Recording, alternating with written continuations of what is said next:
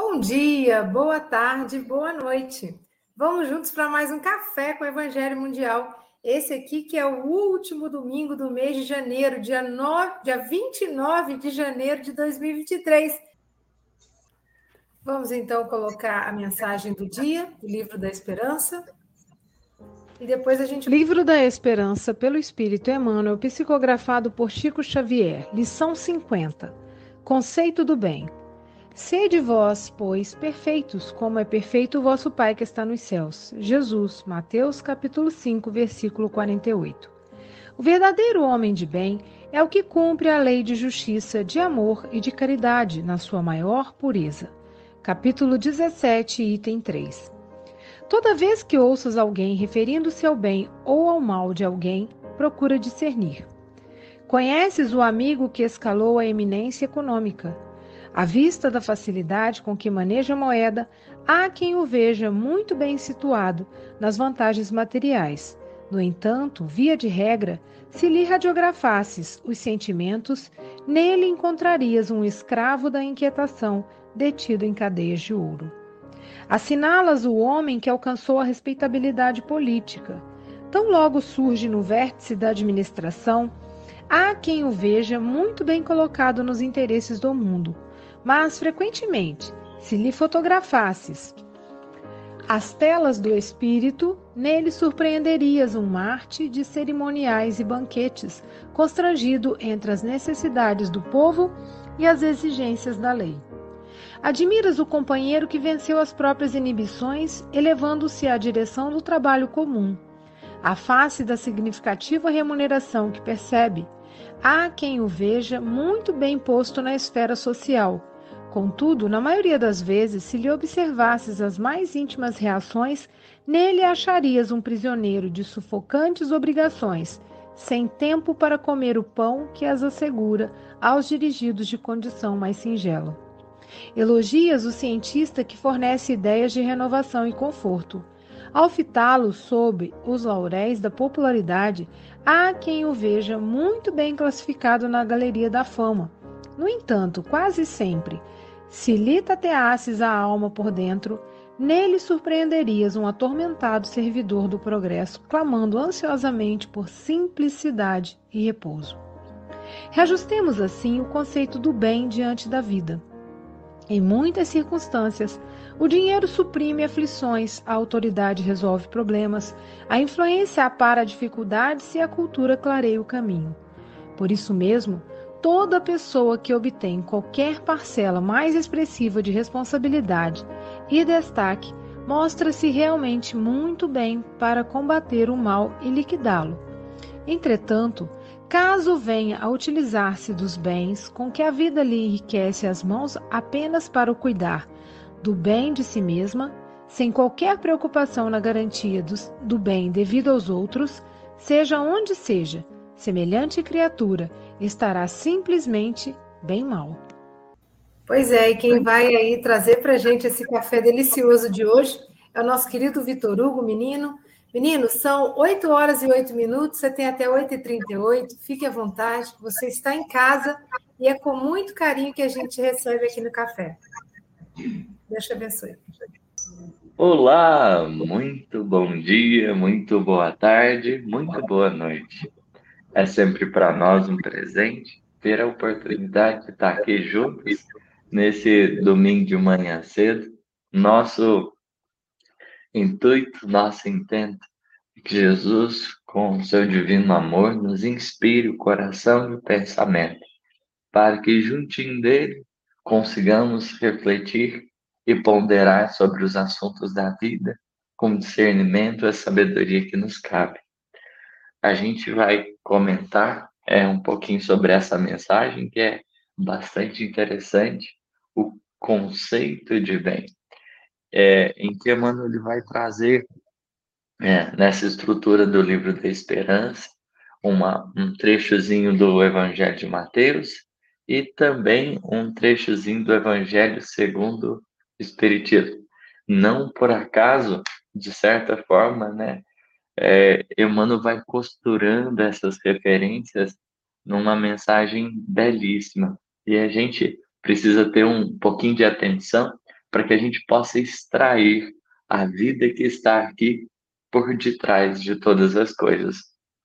E é muito curioso é, quando nós vamos pegar essas referências que ele propôs aqui. A primeira, sede perfeitos como o vosso Pai é, celestial é perfeito. É uma fala de Jesus que vem num instante interessante do Evangelho de Mateus. No Sermão do Monte, é, o Cristo se propõe a estabelecer o seu plano de governo. Diante dessa segunda hora, dessa segunda revelação, ele vem uh, retomar uh, aquilo que na administração anterior, os, os pressupostos né, que haviam sido estabelecidos na, na administração anterior, na primeira revelação, e ele vem ampliar o nosso olhar, dando-nos profundidade e densidade para que a gente tivesse condições de entender a extensão do compromisso com a vida que a gente tem. Então, pensar nesse momento, no Sermão do Monte, nessa primeira referência da mensagem, é a gente recordar desse compromisso que Jesus assina com o coração humano de avançar na, na escala do progresso, de auxiliar-nos a termos condições melhores da gente é, poder caminhar atentos a uma série de detalhes, a uma série de detalhes. E ele vai é, comentando, né, ouvistes o que foi dito, é, aos antigos. E aí, a partir disso, ele vai retomando, reconstruindo, atualizando. E chega o um momento que ele vai falar sobre os inimigos, os ditos adversários. E quando ele fala sobre os inimigos, os adversários, ele vai trazer aquela recomendação de que se a gente amasse somente os que nos amam, que recompensa a gente teria? Trabalhando em cima do amor aos inimigos, ele vai fechar a fala dizendo justamente isso: sede vós perfeitos, como perfeito é o vosso Pai que estás no céu.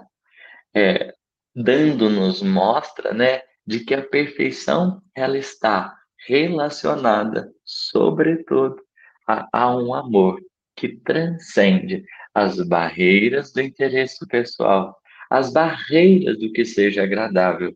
O amor, na sua mais pura expressão, alcança até mesmo aqueles que, de certa maneira, não estão conectados conosco diretamente, mas que igualmente pertencem a essa grande família da vida. Da mesma forma que Deus não é um pai somente daqueles que o amam, que o seguem, mas da coletividade de um modo geral, é, o convite é para que a dimensão do nosso olhar e do nosso amor, a, a, o nosso, a nossa manifestação, ela também se amplie para além dos horizontes é, da, do nossos, dos nossos anseios pessoais. E é algo interessante, porque, em outras palavras, e dando aí fazer a ponte com o título, conceito de bem, o que que nessa parte do Evangelho de Mateus, nesses, nesse convite a ser perfeito, é a gente aprender a trocar o bem comum, né, a transformar o nosso entendimento, a, a gestar uma consciência lúcida em nós, para que a gente transfira o nosso referencial do bem comum, que é de amar apenas aqueles que nos amam, de fazer o bem somente àqueles que, de certa forma, nos fazem o bem, né? para que a gente possa alcançar um novo norte. É, de tal modo como Deus se manifesta é, com esse bem de todos. É, então, convite nas entrelinhas aqui dessa primeira referência para uma construção de um novo referencial Emmanuel, ele traz uma fala de Jesus em que o objetivo é a gente lembrar da, da grandeza divina. No dizer de Paulo, né, o apóstolo dos gentios, no livro dos Espíritos, diria gravitar em torno da unidade divina. O que é gravitar em torno da unidade divina? É a gente estabelecer como meta o bem de todos. E é algo que, quando a gente pensa em Deus, é danado, porque o Criador ele tem um compromisso que é extraordinário. É, vamos dizer assim, ele abre espaço para a criação, ele abre espaço para os espíritos participarem, interagirem, estarem com a gente, é, com, vamos dizer assim, interagindo com todos, é, e ao mesmo tempo que ele dá essa possibilidade de ação, ele se coloca numa postura, a de gerente. O criador é o grande gerenciador que vai uh, utilizando da, da sua capacidade para organizar, para gerir os processos da vida de modo a garantir o equilíbrio, de modo a estabelecer o bem e a harmonia. É esse o grande compromisso que Deus estabeleceu ao nos conceder o livre-arbítrio. A gente teria possibilidade de ação, mas é, ele estaria a todo momento reiterando essa necessidade da gente avaliar o nosso compromisso com o bem de todos. E as circunstâncias, elas vêm nos lembrar disso. Para além dessa primeira referência, né, Emmanuel traz uma segunda que é muito interessante. Para a gente pensar nela, é, isso nos, nos, faz lembrar, lá na obra de André Luiz, as instruções do, dos espíritos que o acessório a respeito dessa própria definição de bem e de mal. Né? Uh, o, o mal, segundo o instrutor dele, seria o, a felicidade, seria o bem-estar, seria a justiça, seria o progresso, somente para si mesmo. O bem, ao contrário, seria a felicidade, o bem-estar, o progresso, a justiça em favor de todos. Quando a gente observa essa definição, salvo engano, é do Druzio, é, a gente começa, talvez, a entender esse, esses dinamismos da vida. A gente está falando né, de bem de mal, na verdade, é, nós estamos falando só do bem, porque até o mal é o bem. Só que o que está em jogo é a extensão dele. Enquanto o mal, né, o, a abrangência do bem é restrita a um coração, a uma alma, quando a gente pensa no, no bem, é, efetivamente, a gente está falando de, de uma abrangência, de uma extensão que, que perpassa as coletividades, que perpassa os corações.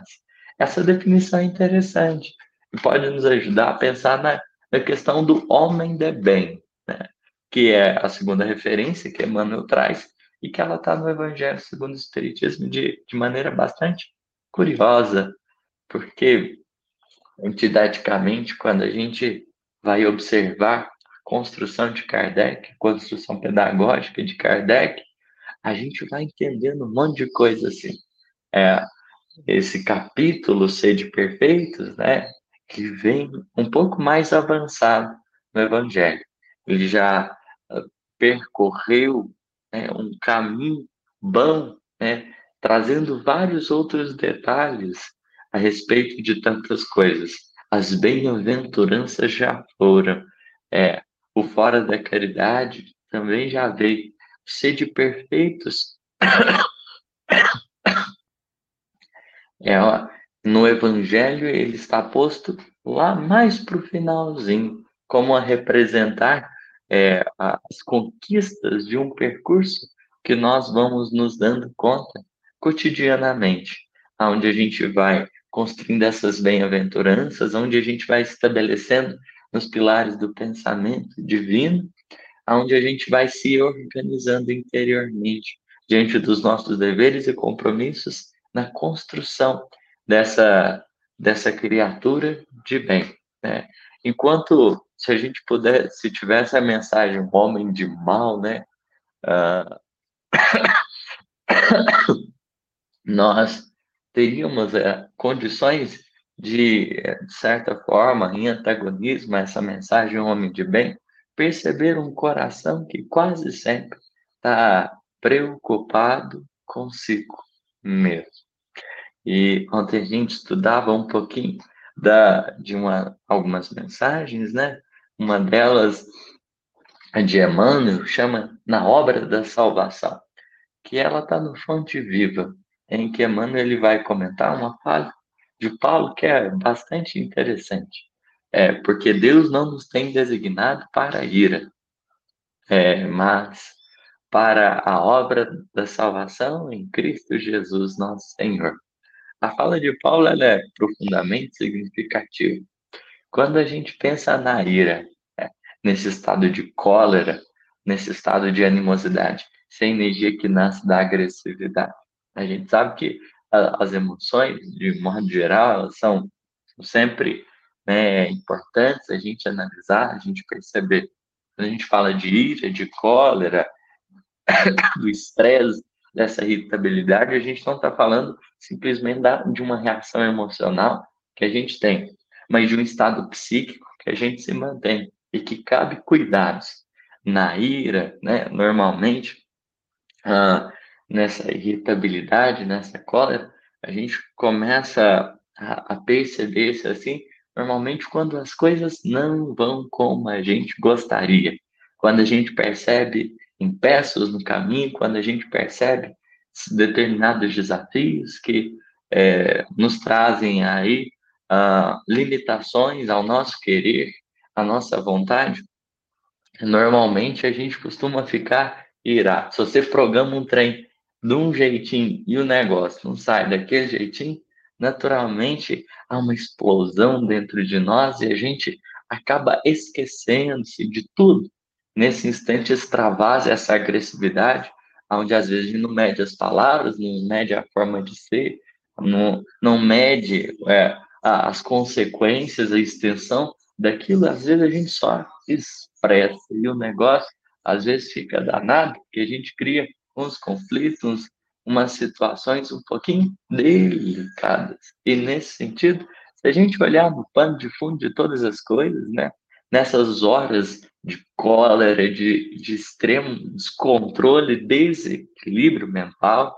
Uh, quase sempre a gente se esqueceu do bem de todos e a gente apegou-se ao bem pessoal. Então, em outras palavras, o apóstolo dos gentios, né, quando diz que Deus não nos tem designado para ir, é como se dissesse assim: olha, existe um, um propósito maior, que é o estabelecimento da harmonia entre os corações. Não é esse azedume que nos leva a um rompimento com as pessoas e ao abandono das circunstâncias, mas antes uma consciência lúcida, né? A obra da salvação em Cristo Jesus, né?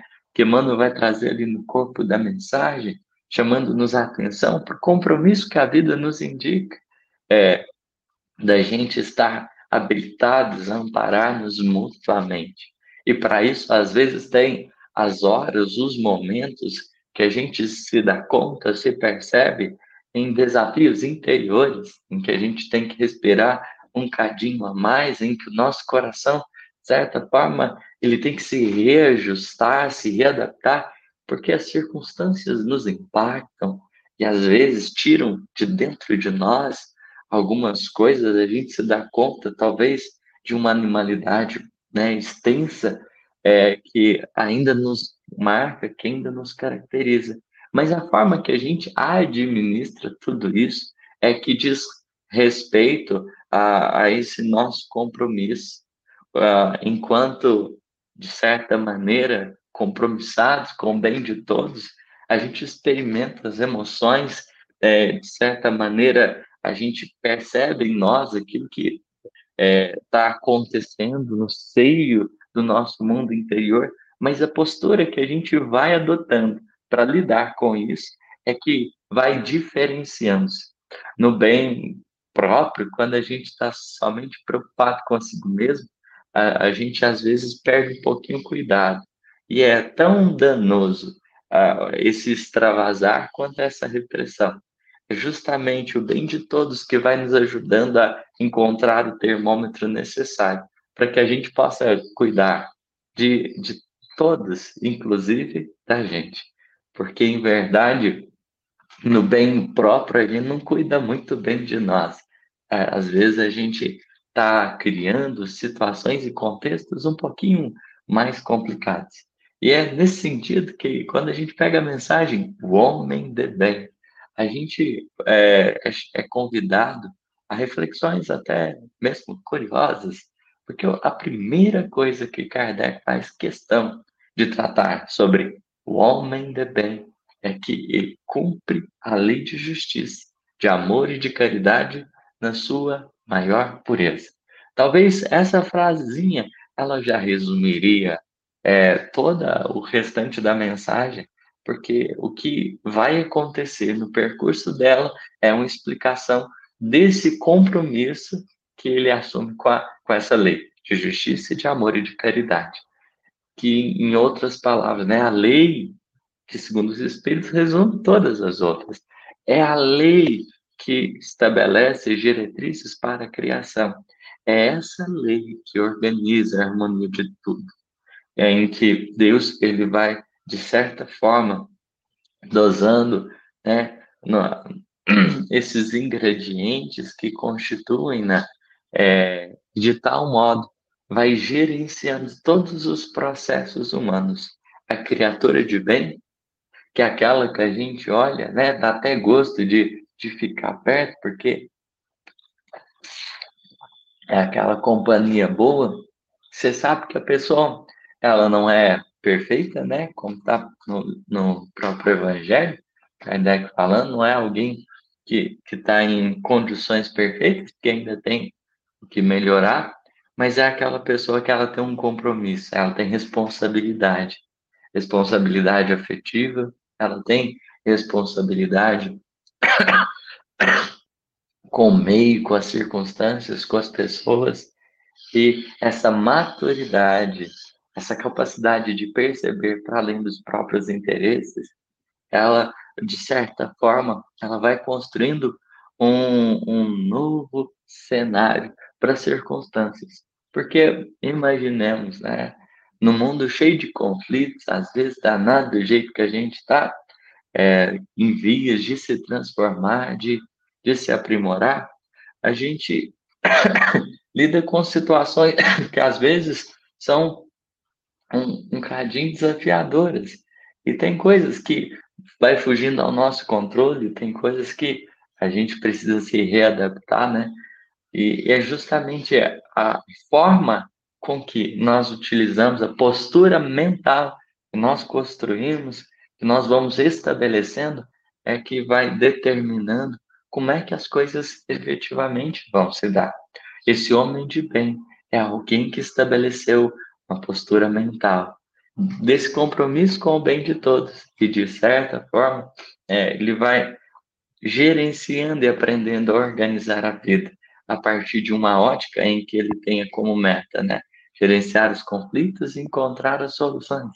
E às vezes a gente é, é tão uh, imaturo, assim, muitas questões, porque uh, a gente parece criança, a gente esquece da inteligência, uh, da missão desse homem inteligente, dessa criatura que tem condições de raciocinar e pensar, e a gente é, deixa-se deprimir, deixa-se muitas vezes é, penetrar determinados quadros psíquicos, onde a gente já poderia estar caminhando com um pouquinho mais de bom senso, com um pouquinho mais de discernimento. Esse homem de bem, a gente poderia dizer que é uma pessoa madura, faz, na verdade, aquilo que lhe cabe, aprende a, lidar com as circunstâncias, com os desafios, com as, as, os momentos, com essa lucidez necessária.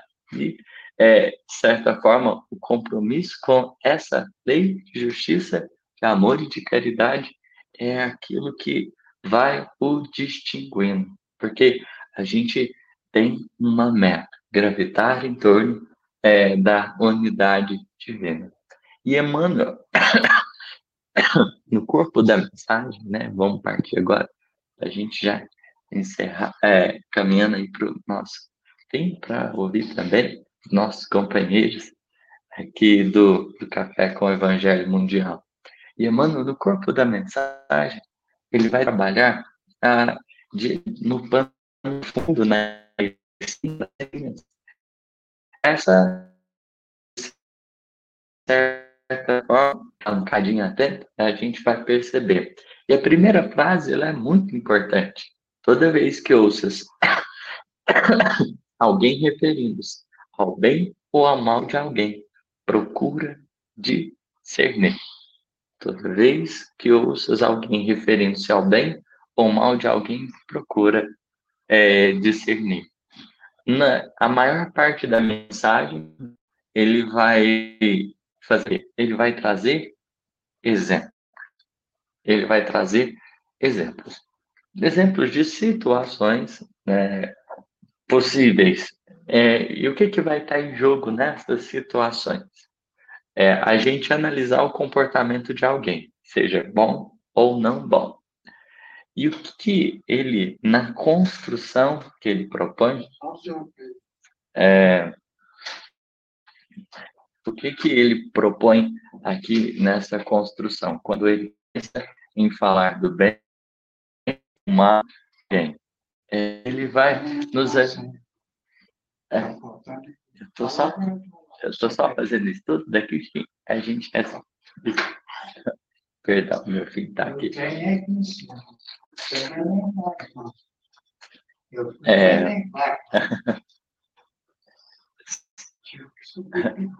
é, então, o que que Emmanuel está construindo aqui como pano de fundo dessa mensagem? Ele chamando a gente a prestar atenção na, nas diversas circunstâncias. Às vezes a gente vai olhar o comportamento de alguém e pode ser que a gente consiga avaliar esse comportamento, pode ser que a gente não consiga.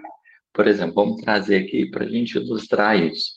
É, ele diz assim: Conheces o amigo que escalou a eminência econômica? Alguém que ficou rico, né? Vamos trocar em miúdos aqui as palavras.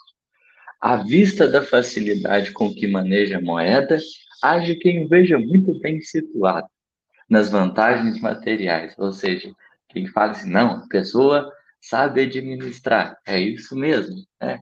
No entanto, via de regra, se lhe radiografasses os sentimentos, nele encontrarias um escravo da inquietação, detido em cadeias de ouro.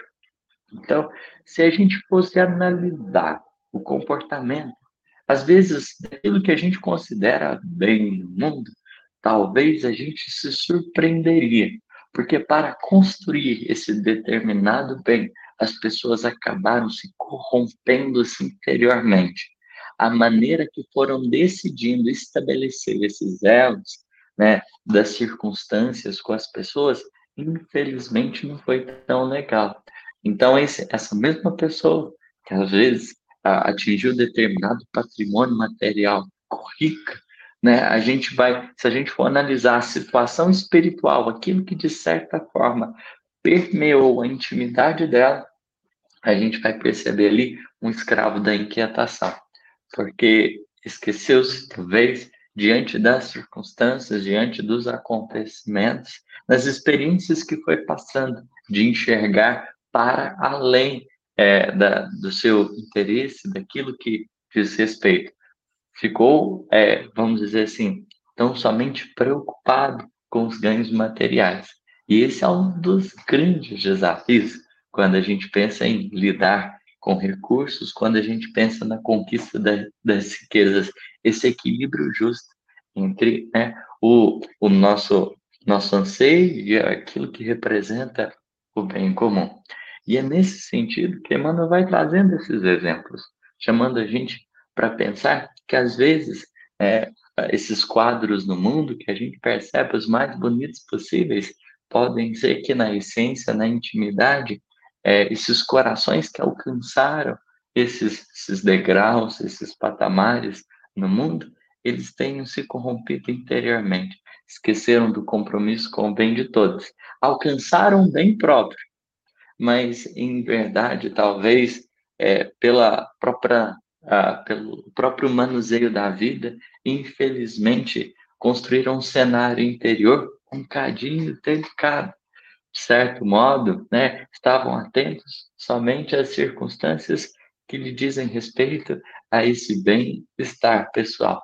E o que, que é complicado? Vamos aqui pensar um cadinho nisso e a gente já, já encerra, porque Emmanuel, né, é, ele vai utilizar esse trocadilho, semelhante criatura, normalmente quando você vê alguém, né, uh, se destacando e, e só na sua construção só deu ela, ela, essa criatura simplesmente está bem mal.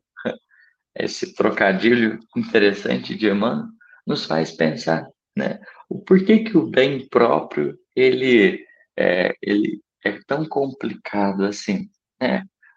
Assim, além da, do, do efeito lógico de que a gente a gente está partilhando um espaço, que a gente nós somos seres sociais e de certo modo nós estamos é, interdependentes uns dos outros, a gente está em regime de permuta, a gente se afeta.